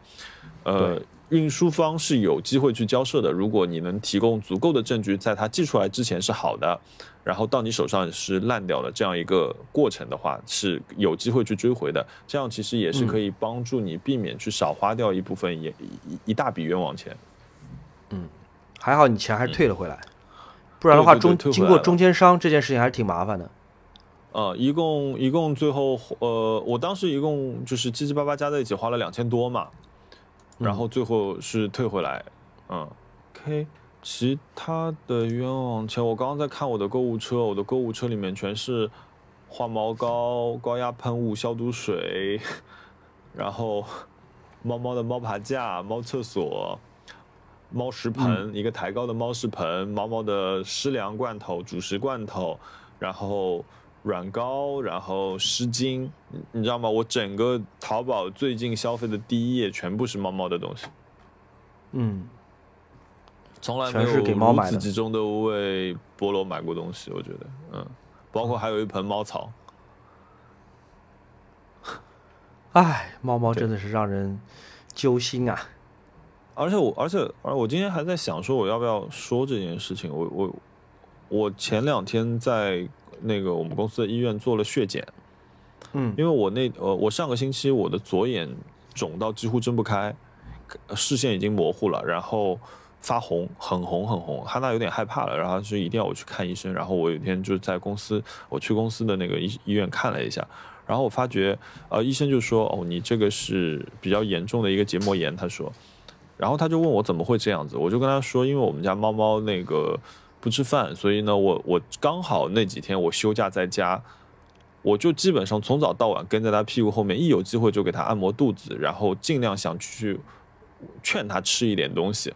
所以我就跟猫猫有、跟菠萝有一个非常非常长期的密集接触，所以他说，哦，他说我觉得你有可能过敏，我说是，我也觉得我有可能是过敏，因为我以前就知道我有一点莫过敏，所以以前后来把马达送走了，另我我我的我最早的一只猫猫，因为我说我可能两只猫的毛量我有点吃不消了。嗯，然后后来呃，那医生说做血检，我说好，然后抽了一管血，然后我也是昨天收到的那个报告，我医生就跟我说，他说哦，他说你猫，呃猫毛、狗毛你都是二级过敏，两个加，呃两个加号，他说呃我的建议是你立即停止接触，他说那个呃不然的话你会有非常明显的临床症状。那也就是说我会身上我身上会有荨麻疹。那我刚刚我刚刚回来陪菠萝玩了一会儿，我现在脚上就有荨麻疹，然后那个我会有结膜炎，然后我会那个呃打喷嚏、流眼泪。但这种过敏状况，你以前养菠萝的时候从来没有碰到过。呃，我有，我一直我甚至长期以为我的我是有鼻炎的人。嗯，然后我，但是我又好奇说，哎，为什么每次我出去玩的时候我就没有鼻炎？然后我的眼睛是，我的眼睛也是同样的问题，就我的眼睛是长期，就是我我经常会揉眼睛，因为我长眼长期眼睛会觉得痒，嗯，我也就是滴各种眼药水，好像没有什么用，但是一直没有想说去认真的查一下过敏源这件事情，然后一查，哦，原来是这个样子。然后呢，那个我我我昨天还跟我几个养猫的朋友在在说，他们说，哎，有没有可能做脱敏治疗？我一看，哇，三到五年，你需要每一周都去打两针，去做一个长期的过过敏，呃，脱敏，呃，治疗。好夸张啊！我觉得我做不到。我觉得一个是我本身非常非常怕针，就我觉得我心理上过不去这件事情。然后哦我今天，我跟我我我有在跟哈娜聊，我说有没有可能就是，我不知道有没有什么猫猫养老院的地方，就是我能让菠萝去，因为我等于说我我跟他现在处于就是，呃，我已经知道我为什么会难受了，然后我也知道我是这些事情的源头了，那我也不想他难过。但是我好像就是我就会刻意的去避免说哦跟他很有有很亲密的接触，因为要不然这事儿就反映在我身上了。就我哦现在就这个真的很两难很很很难受、很很焦虑的一个状态。我今天对今天我就太两难了。说我有点嗯焦虑，嗯，哦，而且你想说这个家伙我养了七年了，然后我本来也想说，我因因为我朋友说，哎，你要不要考虑就放到你爸妈那里去？我嗯。妈以前，我爸以前给我带了半天都没，一天都没有半天的那个家这个家伙，我爸就进，我妈晚上哦，我那个时候在在我不知道在日本还是在哪里玩，我妈晚上给我打了个电话说你爸进医院了，她说你有没有地方可以让把把猫猫接走？她说，她说你爸现在过敏，躺在医院里。天呐，就原来不过敏的人碰到菠萝都会过敏，是这样吗？不是不是不是，就我我我爸也是很严重的过敏体质，就是我原来也不知道。嗯，那然后接下来现在我也有这个问题，然后一方面肯定是因为年纪大了，抵抗力就一直在下降，免疫系统下降，你就会过敏的东西越来越多嘛。嗯，啊，好难，真的好难。对，嗯，所以所以还在还在想怎么处理这个事情，那再再再想想，然后最近就再想想办法吧。对，最近就是哈娜很辛苦，就是她还要给菠萝喂一点药啊，然后包括就是打扫啊什么的。然后屁屁倒是我我在我身上没什么问题，因为这个家伙毕竟没有毛，嗯嗯，反正还得再想想办法吧。嗯嗯，或者有谁是完全不过敏的，能替你领养？对，我或者就得身边近一点的朋友，这样我还能去看看他，就是因为毕竟这个家伙是他浑身的臭脾气，我都知道。嗯，哎呀，有点沉重。那熊老师来说说你开心的事情吧。有一笔我花的非常值得的钱，我可能很久以来没有在、讲吃的这事情上面，呃，讲到什么嗯花的特别值得的钱。我们在呃贵州福泉和二幺四和苏兆阳和二幺四的女朋友小蔡，我们四个人吃了一个路边的烧烤，是二幺四带我们去的。哇，那个烧烤很 local，很本土，很贵州，很好吃，很便宜。哇，真的很好吃。嗯，他那个烧烤，哎，你觉得？呃，哎，我打断你一下，你觉得他们那边生活的幸福指数高吗？我觉得福泉，当然我在那边没待太久，我不能够说的很很好。呃，福泉，我来介绍一下这个地方吧。我其实我去之前，我对这个地方一无所知，我甚至没有听说过这个地方。我对贵州，我只知道，嗯呃，凯里，只知道这个贵阳，呃，只知道黔东南，呃，镇远，我不知道，嗯，呃，福泉这个地方听起来甚至像是一个福建的地名，对吧？福建有个地方叫福泉，宁波也有个地方叫福泉。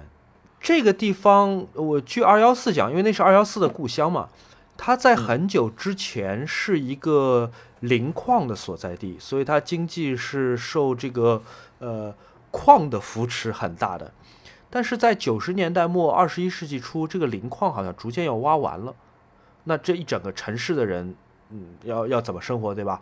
所以它当地就开始在呃新建旅游业，就造了一些古城，其实不是古城，完全是新的，呃城墙、城楼什么的都都是新的，呃，但特别的是做工都很好，做工都非常的好，所以这个城市本身是仍然是具有观赏性的。福泉在古代是一个驿站，就是那种朝廷的官方的邮局有一个驿站在里面，所以它有一点点驿站的遗存跟文化在里边。至今，它这个城市的四个城门城洞都还在，就是明代的城门城洞都还在。山上还有一段像长城一样的这个建筑，呃，青山秀水，真的是非常漂亮，山很漂亮，水也很漂亮。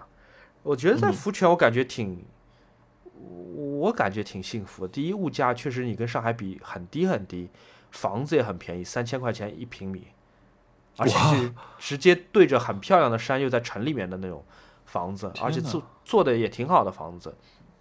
嗯，然后商业也挺发达的，呃，当然不能说像徐家汇、日月光、田子坊这样发达，但是就是你你要需要的东西，按摩店、餐厅、水果店、奶茶店，呃，小超市，就什么都有，就你会觉得这地嗯方还不错，就是挺特别的一个。呃，另外一种东方的感觉，它跟苏州那种东方，或者说是跟呃北京那种东方不一样，它是属于一个西南嗯风格的那种、呃很中国的一个小城市。虽然它很现代化，但是也也也很也很也很古朴。我嗯挺喜欢福泉的。我们那天晚上吃的那个东西是我在任何别的地方，包括它相邻的省份，比方说四川或者云南都没有吃过的一种烧烤。在街边四个小板凳，对吧？我们就在街上四个小板凳坐下来，有一个小圆小圆桌子，圆桌子当中有一个煤气炉，煤气炉上面放了一个在烧着的一个铁皮，它不是那种网格，它不是那种烧烤韩式烧烤的网格，它就是一个铁皮嗯。在烧，然后所有对 所有烧烤的菜都是单独放在一个铁的一个小罐罐里面，放在这个嗯。铁皮上，就不直接接触火的。再这么加热。哦，它里面有呃蛤蜊，嗯用呃呃辣椒、蒜、蒜汁、呃姜，还有一些本地的香料来来嗯来加在里面再做的，就是很呃很精致的一盘。而且这个店家，你说一个路边摊能有多讲究？这个路嗯边摊讲究到端上来的蛤蜊的开口的朝的方向都是同一个方向。像是在 对，像是在举行阅兵式一样，一个蛤蜊在阅兵的这个感觉。对，然后接下来一盘是虾，他们当地的虾，然后这个虾也是开背的，里面塞了蒜汁、姜、一些折耳根什么，就反正是很本地。虽然虾不是贵州本地的食材，但是它做的也很好，嗯呃，挺辣的。它，但它跟四川的辣好像不太不太一样，就很香，反正就是不一样。我说不出哪里不一样，反正就是不一样。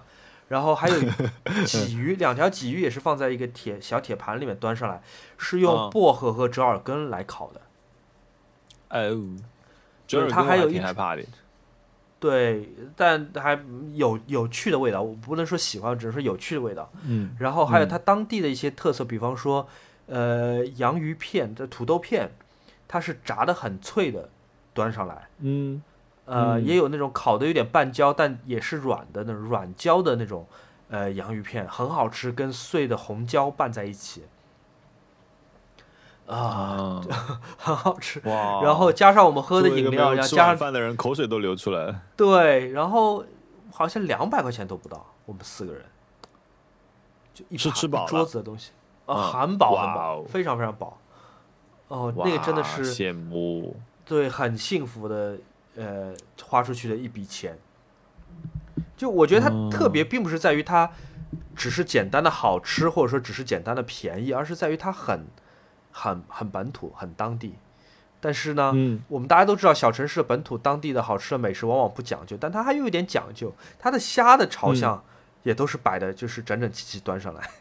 虽然我知道，就是摆的整齐和不整齐对于好吃本身没有影响，但是就是挺、呃，挺意外的，我觉得。可是这还挺厉害的，就是他愿意去做这件事情哎，因为对啊像他们不是应该就是翻台率和跑量嘛？对啊，你路边摊，你有这么多桌子要照顾，每个人都就是光着膀子在喝啤酒，本来也不是很讲究的，你还多此一举做这个事情，我觉得还挺值得尊敬的。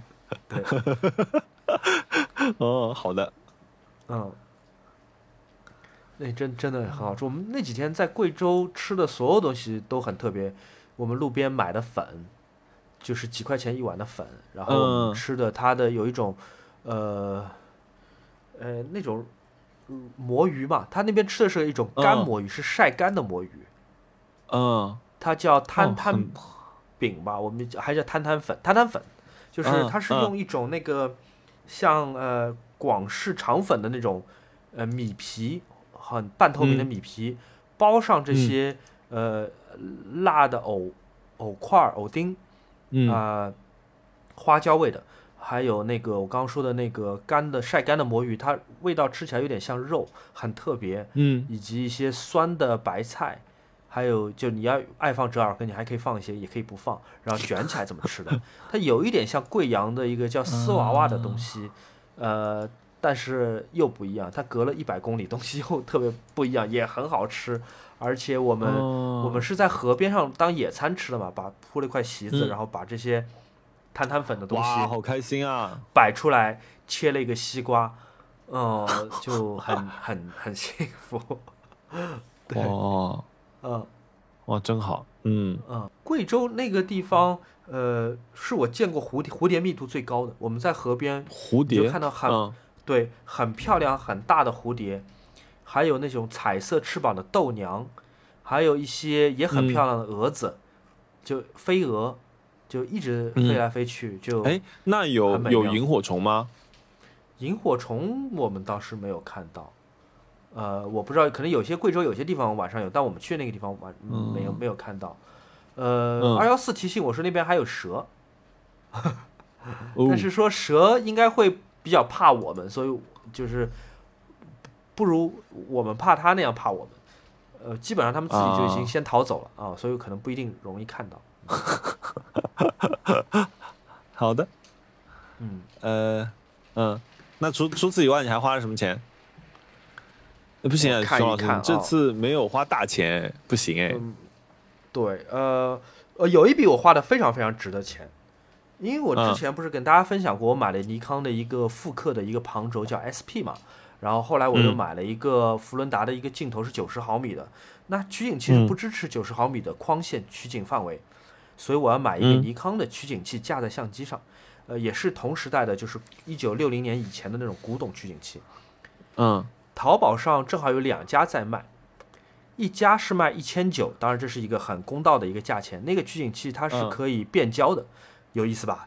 取景器本身哦可以变焦，像镜头一样变焦，这个它可以哎，是不是有一点像那个徕卡那种炮筒取景器？就是它好像有一款是炮筒是可以，对，徕卡是有一呃款是可以蔡司那款变焦的好像原型是蔡司的，是可以转的，就是它其实也不是变焦，嗯它就是五个五个五五个小镜头吧，对，取景的小镜头，嗯。你可以嗯。切换来使用，就有点像 iPhone 对吧？三个镜头你可以切换嗯。零点五、一点零和二点五，它是切换的。嗯。本质上它是五个取景器装在一个机身里面，但是尼康嗯。那个不一样，它是尼康那个是内变焦，就你、哦。你开始旋转那个取景器镜身，它就可以从二十八嗯。一直取景到一百三十五，哦。很妙，而且它体积没有变大，它在内部进行变焦。呃，所以我觉得一千九是一个很值，而且考虑到它其实是个古董嘛，我觉得一千九很嗯值。另外一个是嗯三百块，三百块当然便宜有便宜的问题，啊就是它里面啊已经全部是油了，就是你能看到都是脏的油迹，但外面的成色还是很好的。呃，啊我接下来就是我要炫耀的部分，我毅然决然、义无反顾的买了那个三百块，而不是一千九的。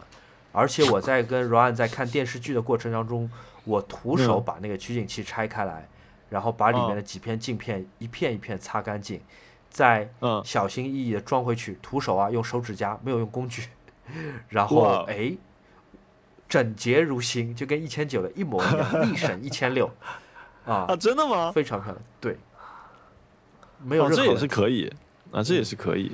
嗯，我觉得就是如果我没有修，如果嗯我没有修好的话，我现在可能在这边就讲冤枉钱，就买了一个三百块钱一个废品，我不知道我自己当时怎么想的，嗯怎么对自己这么自信。但是我现在就很得意，我觉得就是我买的时候，我断定我自己可以修好。虽然我这辈子从来没有拆过镜头，从来没有拆过取景嗯器，但是我断定自己可以修好。啊，然后我没有找到任何说明书，没有看怎么把它拆开来。我连工具都没有，用指甲在看电视剧的过程中把它给弄完了，所以这件事情我很得意，就不仅是省了一千六，一千六可以买好多好多猫粮啊，对吧？对对对对对对对，够你们家猫猫吃好久哦。来，你讲个哇，你买希尔斯的处方粮都可以买 一二三四五六七八，买十包，哇天哪！对啊，一点七公斤买十包，你想想看，你家猫猫可以制成猪了。你那有我买了什么花的开心的钱吗？我、还有个花挺开心的钱，就是我买了一个机械键盘，呃，啊是 KB Defense 的，因为之前是你上次讲过的那个吗？发光的那个，我我我我没有买那个叫 Cyberboard 的那个，那个太贵了，哦五千多。我买这个是一千一千，最后花了一千四百块钱。然后，呃，它这个是八十四配列的一个键盘，就是它比我原来键盘都小，可是呃保留了所有我需要的功能键。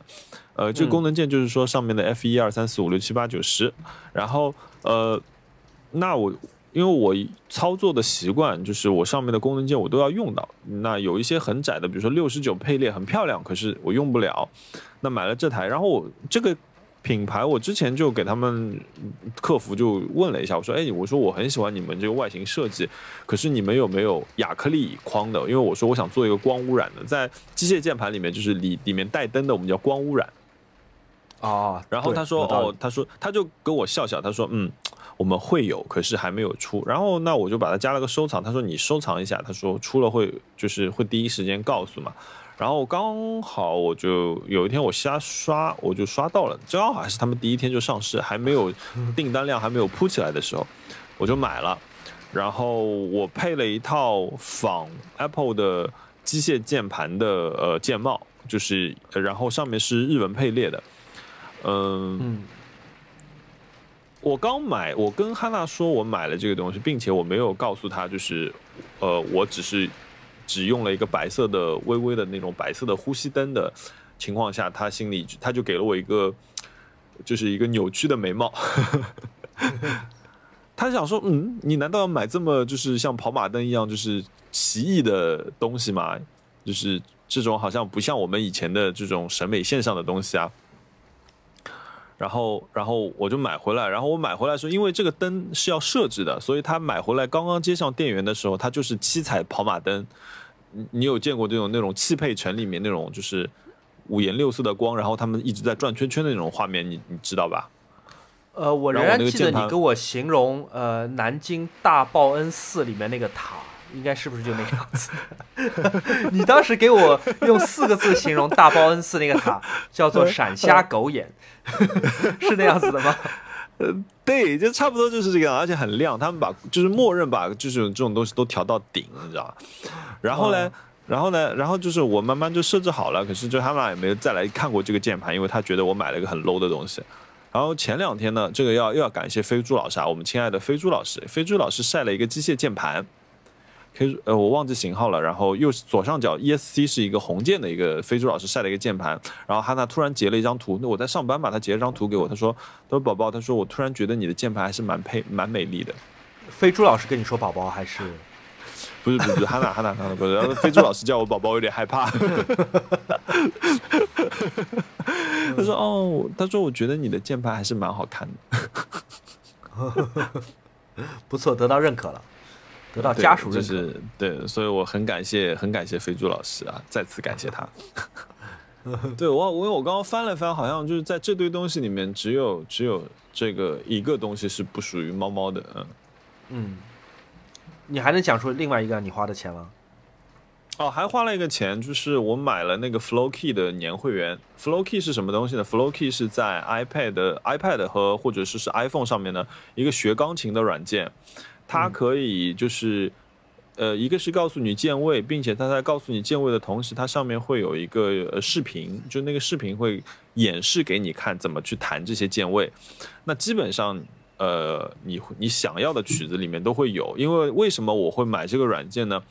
因为我们家最近出了一种新的挑战，就是说我们两个人必须在一个月之内，呃，就我们自己设定这个目标，比如说我掌握这首曲子的百分之六十，还是百分之五十，还是怎么样，还是全部弹完是左右手的，那我们就设了这样一个、一个目标。所以我现在就开始，就是我我基本上现在从我们发布这个挑战之后，我们每天早上都在都有在练，可能或多或少半个小时，然后回家可能也半个小时。呃，我就觉得就是说我原来我原来弹了大概很久很久的那个那个哥德堡变奏的第一首，我都没有弹弹好，但我现在基本上以两天熟悉一小节的速度在前进，我觉得呃我应该是能够完成这个挑战的。然后我们分别的挑战的失败的呃惩罚就是，如果哈娜她没有弹她弹出她那首莫扎特的话，呃莫扎特的三三幺，呃她一个月不可以喝咖啡。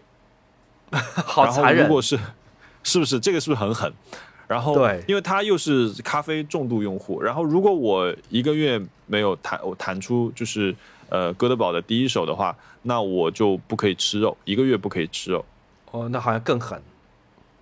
对，我觉得这个我我确实是有动力的，而且我觉得这也是很好玩的。就是如果我们提出了这个挑战，我们应该要去遵守他的惩罚。所以现在在拼命的练习，他现在就在外面弹呢。你们家真的是一个很上进的家庭，就是怎么会有这么努力的一个 一个二人小小世界？太努力，太拼了。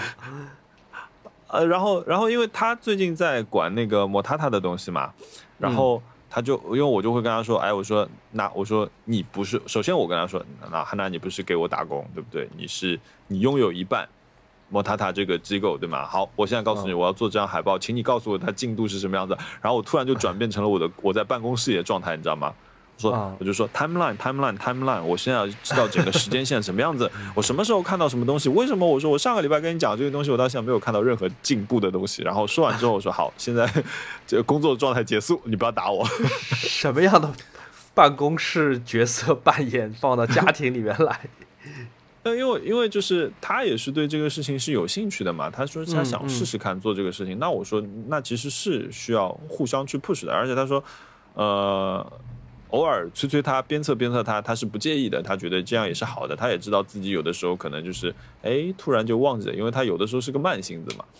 嗯，所以对，现在所以大家其实能，呃，接下来呢会看到那个 Room Music 的海报出来，完全就是哈娜的功劳，还有我们的贴纸也是他的功劳。就是我可以做图，可是生产全靠他。啊，真的是让人羡慕的关系。嗯、呃，也会有恐怖的时候嘛，对不对？嗯，对，我其他我没有了。呃，让我其他没有购物了。我也没了，要不我们说我们最近看的电影或者书或者剧吧？你最近有在看？可以啊。，啊，我我最近在看，我最近看了三个国产电视剧。是啥？第一个北辙南辕，因为我就是在做图的时候，我就开在旁边，或者有的时候我在用打磨机做雕塑的时候，我就就开在旁边。呃嗯，看了一个北辙南辕，看了一个哎刘涛的那个片子，我都不知道叫什么名字，那个那个勾心斗角的片子，你你有知道那个？我没有，我没有在看国产剧，但《北辙南辕》是黄觉演的那个吗？哎，是吧？他在里面，他在哎黄觉，对，哎是吗？是是是是是，有他有他有他，啊，黄觉老师在里面演的好吗？他我觉得还挺好的，哎，嗯，黄是黄觉老师在里面。我记得他朋友圈好像发过一次，我我我我我不太确定，但我记得好像是。他对我最近是在某一个电视剧里看到了他，他演的啊挺，但、就是你看到他这样的老演员出现，你还是觉得会有一种安心的感觉。哎哎哎哎哎，说什么呢？什么老演员？黄觉万一听我们播客，肯定要是，嘿，成熟魅力成性熟的演员员。对对，我觉得黄觉老师非常棒。好，对，然后然后哎，我我一定要看一下，就是我要帮大家避掉这个坑。哦，那个刘涛有演一个片子叫《我是真的爱你》，哇，这听名字是个烂剧哎，这什么名字大？家不要看，就就就不要看，真的是烂剧吗不用看，非常烂，就是剧情离谱到，就是我甚至他觉得，就是他前几集，就是他这个导演，我不知道受了什么刺激，他以他的视角非常强烈的在否定女性在职场的地位，他就比如说你所有可以想象到的那种，比如说。呃，霸凌啊，然后猥亵啊，然后包括说女生生女女从一个一个女生跟另外一个女生说，如果你生了小孩，你所拥有的一切都没有了，你会有多可怕？然后有一个呃怀孕呃年轻妈妈就是意外怀孕了，然后她就整个人吓到精神崩溃。她好像之前在《甄嬛传》里面也是演哪个娘娘的，那个就是就是我觉得有有有一点有一点 over 了，就是就是让我看到有点难受，所以这个片我是没有看完就、就结束掉的。然后这两天呢，再看《理想之城》，呃，孙俪老师还是很很厉害，真的是，啊就是他的片子还是有保证的。至少我觉得他们对一些行业的调研做的还是不错的。嗯主要是你前面讲这个剧这个名字，我是真的爱你，这名字是没有任何信息量，它不能够吸引我。嗯，但如果它的名字叫我是真的恨你，哎，我还挺想看看的。或者我是我是假的爱你，我我可能也想看看。哦，好，我们不讲这些东西。我我我想起来我看了什么东西，我看了 E EVA，哦，那个 Netflix 上的那个嗯剧场版，嗯，对，喜欢吗呃呃，EVA 的钟嘛，因为我我从小跟我发小两个人就是看 EVA 看高达，就我觉得这个是伴随我整个青少年时期的。我看哦到 EVA 最终的结局的时候，我有一种吃了苍蝇的感觉。当然，这句话讲出来很有可能被人骂。然后我那天就晚上我就给我发小发了个消息，我说我看完了，我说我觉得有点吃苍蝇的感觉。他说我也是这个感觉。不好吗？我觉得这部片子可以变成了一部大家能看懂、看明白的一部日本很棒的剧场动画，可是它不是呃 EVA 了，它不是不是安安野那个秀明那种概念的感觉吗？是安野，我觉得安野老贼就是想圈钱，然后快点离开这个地方去干别的事情了，或者以后有一天突然又想回来补一点坑。可是啊我看到这部片子的时候，我觉得它是一部普通的日本的剧场动画，它不是 EVA，就是它的世界观变了，它的价值观变了，他没有那些。当凌波丽的一个复制体在那里露出天真的眼神，说：“哦，什么是幸福还是之类的时候，就是一个你你知道日本动画里面很多会有那种小女孩露出一个很可爱的表情，傻傻呆呆的。当凌波丽露出这个表情的时候，我就我心里蹦出三个，就是你知道吗？我我觉得这个不对。然后我我我我自己在以前最早电视版的时候，我是很喜欢阿斯卡的，就是那个长头发的那个女生。当然，当在这一部里面，她就是暴露狂啊，就是天天不穿衣服啊。真的假的？我不懂，我不懂为什么是这种设定。就是我觉得，因为曾经在我们青少年时期，它有一种模糊界限，有一打一点擦边球，有一些呃性暗示的内容。可是它是隐晦的，它是会嗯、让你感觉到，可是很隐晦。可是现在就是哦，就是暴露狂，还有什么？嗯然后最后包括定最后的结局，因为我觉得这篇大家很多人都看过了，所以我觉得可以说这个结局吧，应该。当然，嗯这里如果你不想听的话，你快进一下。呃，嗯定最后拉着眼镜妹的手离开的时候，我也震惊了，就是呃，哦，这那个那个怎么会这样子？这就是这个角色是剧场版硬加出来的角色，可是最后的结局怎么和他在一起了？这这事情就变成一个普通的少年拯救了世界之后，就是一切重归平静的生活了，就这样的感觉。我我我我当时是震惊，嗯，我能明白。然后我有一天发了个朋友圈嘛，然后我同时发了另一部片子，就是高高达的《闪光的哈萨维》。哇，这部片子太棒了！就是同同时，因为这个是真的是跨越青春的两部片子。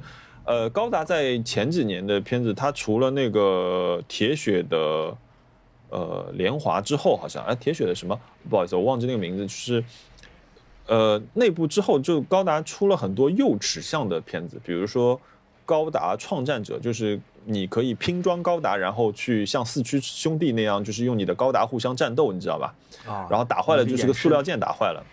嗯对他出了一系列这样的剧之后，就完全人气暴跌嘛，因为这不是我们要看的东西。然后他这次出了一个三，即将是三部的一个，呃，叫《闪光哈萨维》的这样一个剧情，就是他从预告片时候就开始深深的勾住了我的眼睛。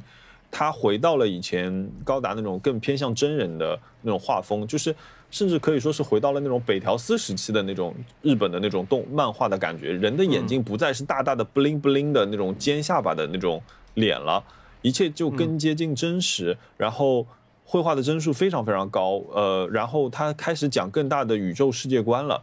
他在讲一个成年人的故事，虽然它是一个动画片。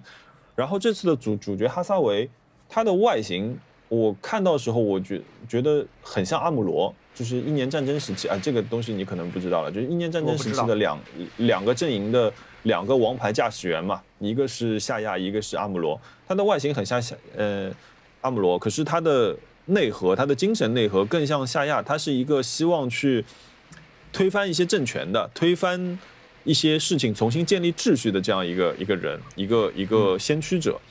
所以他也在做同样的事情。第一部里面，高达真正出镜大概只有十分钟吧，一个多小时的片子。呃，整部剧情我觉得至今为止铺垫的非常好，非常带劲。就是这个片子，我我我觉得应该以后如果他每出一部的话，我都会全部再看一遍。哎，你会觉得你之前讲的 EVA 那个剧，它不管你你喜欢还是不喜欢，它已经把嗯这个故事给完完就一劳永逸的给完结掉了吗？就我那天说了一句话，就是说我说，呃，安野秀明的片子什么片子最好看？安野秀明没有讲完的事情最好看。啊，如果他讲完了，我劝你不要看。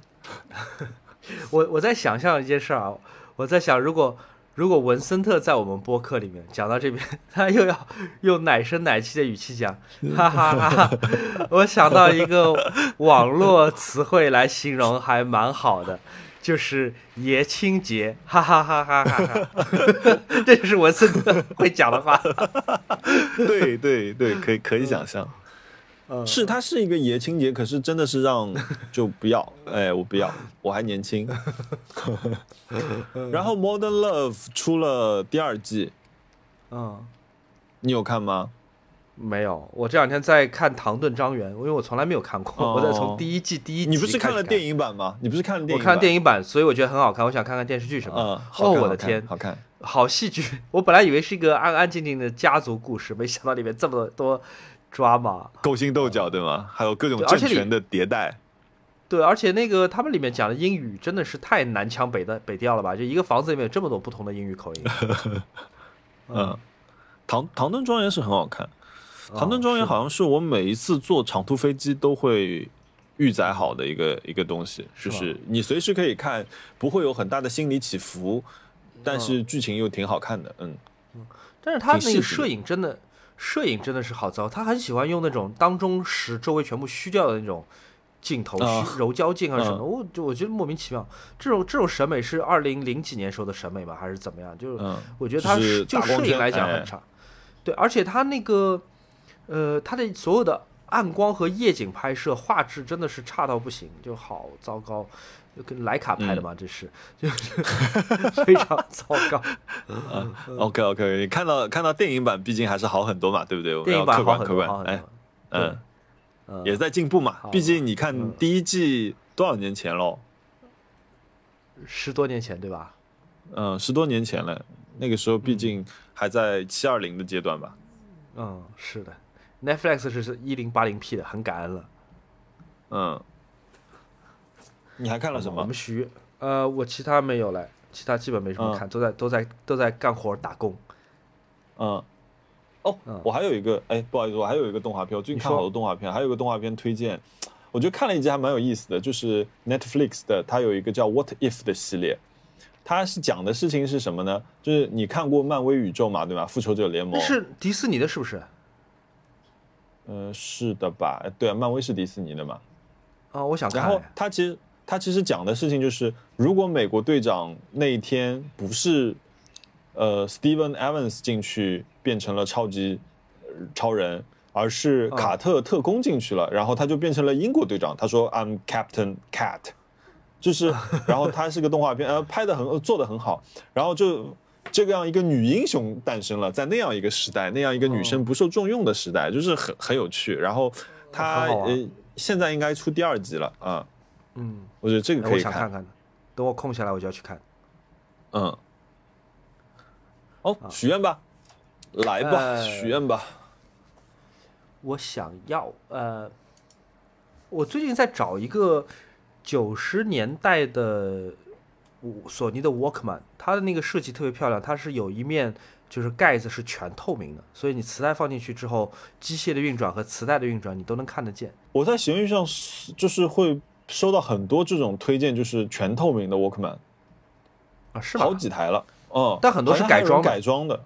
对对对，但就是改改装，因为全透明的只有五零四那一个型号，而且那个时候我嫌贵，我没有买，四千块钱我没买，我觉得太贵了，四千块钱，现在这好像已经涨到快七八千了。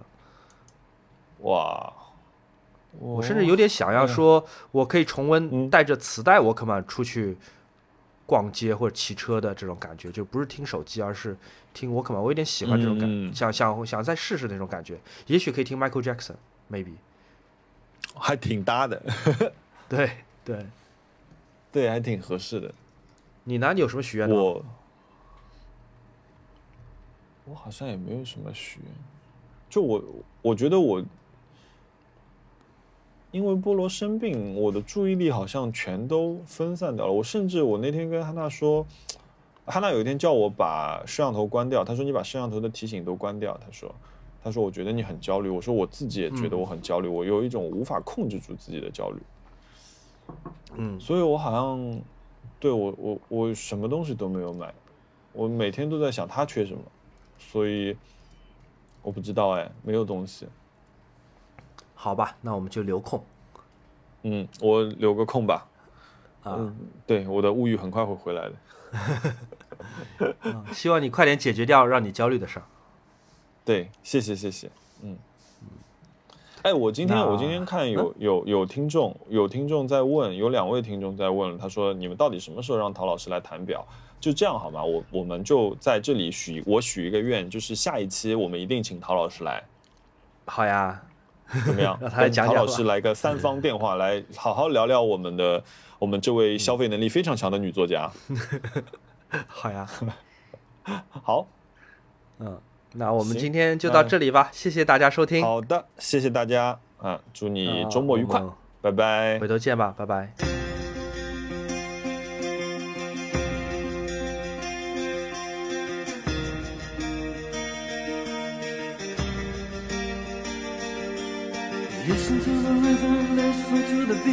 A cold wind blowing up through the street. So crying out, people crying out. And through the valleys into a street, feel the whole world moving underneath the feet. Something's going on, as if what is going wrong. I feel them coming so close behind. Sister says